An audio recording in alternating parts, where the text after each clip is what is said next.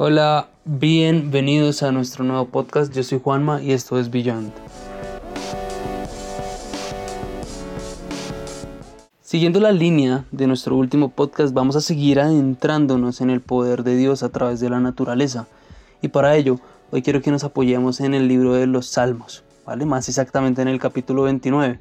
Pero antes tengamos en cuenta que el libro de los Salmos es un compilado de 150 poemas, canciones y oraciones con la única finalidad de alabar a Dios y está compuesto por cinco libros. Fue escrito por varios autores, entre ellos está el rey David II, rey del reino de Israel y sucesor de Saúl. ¿Vale? Pero bueno, vamos allá. En el capítulo 29 dice así: Tributad a Jehová, oh hijos de los poderosos, dad a Jehová la gloria y el poder, dad a Jehová la gloria debida a su nombre, adorad a Jehová en la hermosura de la santidad. Voz de Jehová sobre las aguas, truena el Dios de gloria, Jehová sobre las muchas aguas, voz de Jehová con potencia, voz de Jehová con gloria, voz de Jehová que quebranta los cedros, quebrantó Jehová los cedros del Líbano. Los hizo saltar como becerros, al Líbano y al Sirión como hijos de búfalos.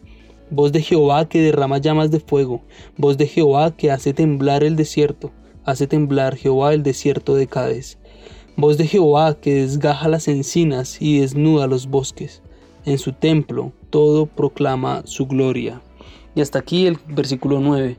Y como podemos leer hasta acá es poesía y habrá algunas cosas que nos confundan. Por eso vamos a detenernos un poco, eh, no sin antes destacar que David se inspira en la naturaleza para mostrarnos características de Dios. En este caso se trata de una tormenta, pero esta tormenta parece un huracán y no es oscura, es una tormenta llena de luz, con destellos y tempestad.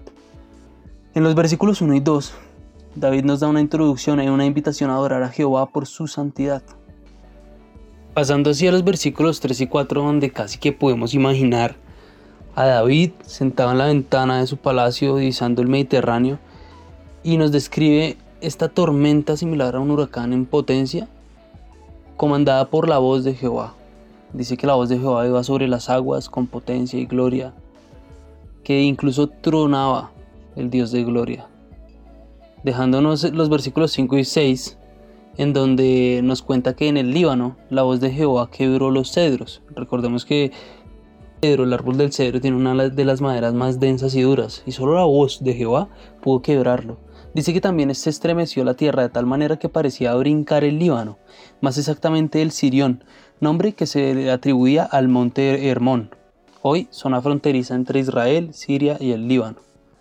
Como es la voz de Dios, ¿no? Que puede incluso hacer saltar montes, ¿no? Y que brincaran. En los versículos 7 y 8, la voz de Jehová derramaba fuego y hacía temblar el desierto de Cádiz. Cabe destacar que el desierto de Cádiz se encuentra en la zona fronteriza del reino de Israel, alejado de Jerusalén, y se podía ver desde allí cómo temblaba el desierto. En el versículo 9, la voz de Jehová desgaja las encinas. Quienes han tenido la oportunidad de conocer una encina verán que es un árbol imponente, enorme y con una madera también muy fuerte. Dice que las desgaja, es decir, arranca sus ramas. Solo la palabra de Dios era capaz de arrancar las ramas de este imponente árbol. Y desnudaba los bosques. No solo era un árbol, era todo el bosque el que desnudaba. Llegando así al final de este versículo 9 donde dice que en su templo todo proclama su gloria. Y me encanta este texto porque puedo ver eh, un Dios omnipotente, es decir, que todo lo puede, infinitamente poderoso, omnipresente también, es decir, que está presente en todo momento, lugar y tiempo, y un Dios creador con un poder activo y agente.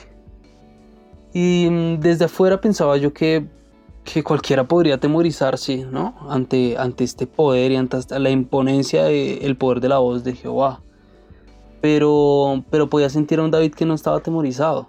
David estaba describiéndolo con pasión incluso. Y llegué a entender que David no estaba atemorizado porque él era un íntimo con Dios. Y podía sentir su poder, pero además compartirlo. Y es por eso que llegué a la conclusión de que a nosotros los hijos de Dios esto no nos debe dar temor, sino que nos debe impulsar, debe impulsar nuestra fe y nuestra confianza para que en nuestras vidas este poder obre para bien. Ahora, no importa cuán fuerte parezca la tormenta, ni cuán dura la circunstancia, Dios todo lo puede e incluso permite tormentas en nuestra vida para enseñarnos, disciplinarnos y acercarnos, así como sucede en el versículo 9. Y me encontré con este David en paz, tranquilo, porque entendía que a quienes amamos a Dios este poder nos acompaña. Y es este Dios poderoso el que nos amó tanto que decidió morir por nosotros en una cruz y que lo único que nos corresponde a nosotros para gozar de este, de este amor y este poder tan grande es recibirlo en nuestros corazones y eso sí que me dejaba tranquilo. Y los quiero dejar con estos últimos dos versículos, el 10 y el 11, y dice, Jehová preside en el diluvio, y se sienta Jehová como rey para siempre. Jehová dará poder a su pueblo, Jehová bendecirá a su pueblo con paz. Me impacta que este poder que está por encima de la naturaleza, que es el poder de la voz de Jehová, a nosotros sus hijos nos respalde incondicionalmente.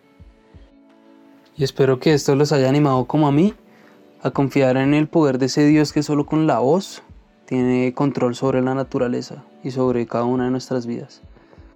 No se queden con este mensaje, compártanlo con alguien más, sus amigos, su familia y nada, seguro nos veremos en un próximo podcast. Dios les bendiga. Hasta pronto.